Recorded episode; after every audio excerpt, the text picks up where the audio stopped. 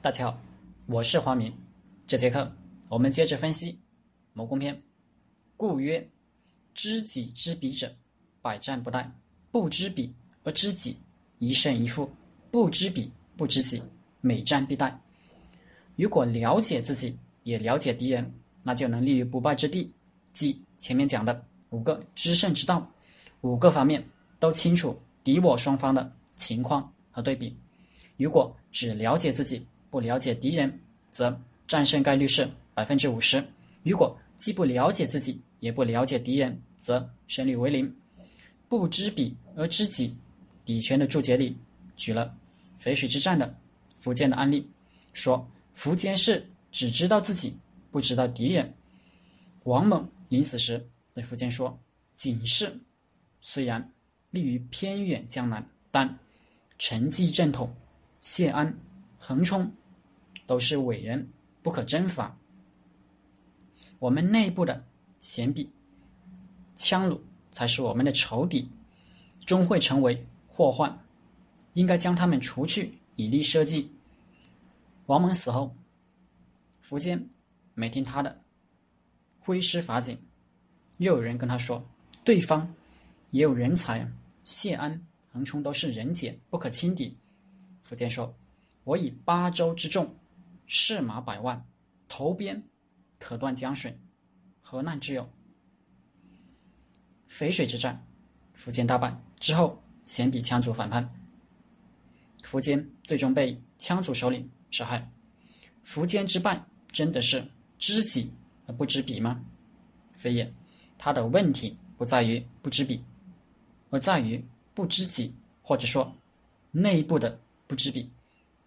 他的卧榻上酣睡的都是仇敌。王猛欠他的话，前半段有些可疑，说警示不可伐，因为是正统所在。少数民族不太会认为你是正统不能伐。历史是正统的汉人写的，很可能编了这一段的，后面才是重点。鲜比和羌才是我们真正的仇敌。应该灭了他们。苻坚有巨大的性格弱点，就是对人太好，没原则的好。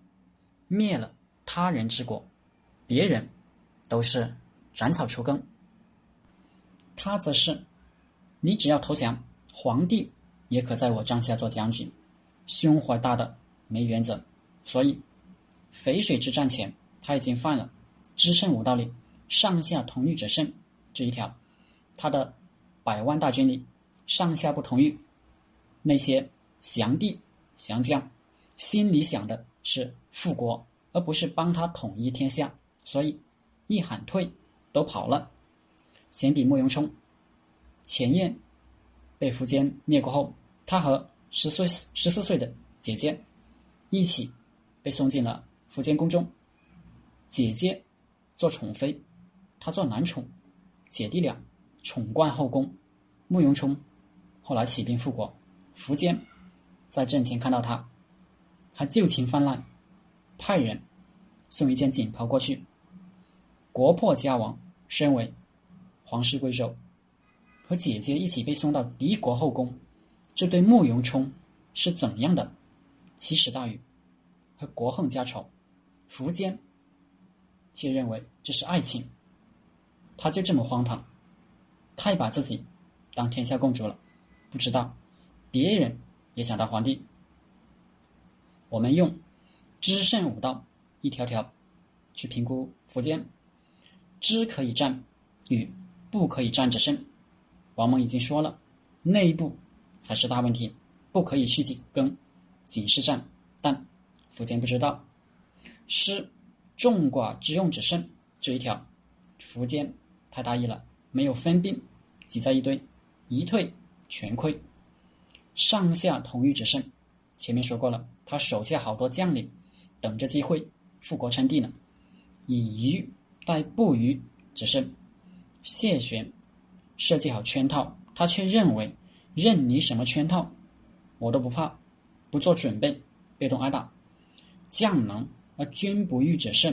他是御驾亲征，百万大军，却是各怀鬼胎的。乌合之众，所以这五条，他一条也不及格。他不是知己不知彼，百胜百分之五十的胜率，而是不知己也不知彼，必败。知己知彼，我们关注的往往是知彼，因为认为知己是理所当然的。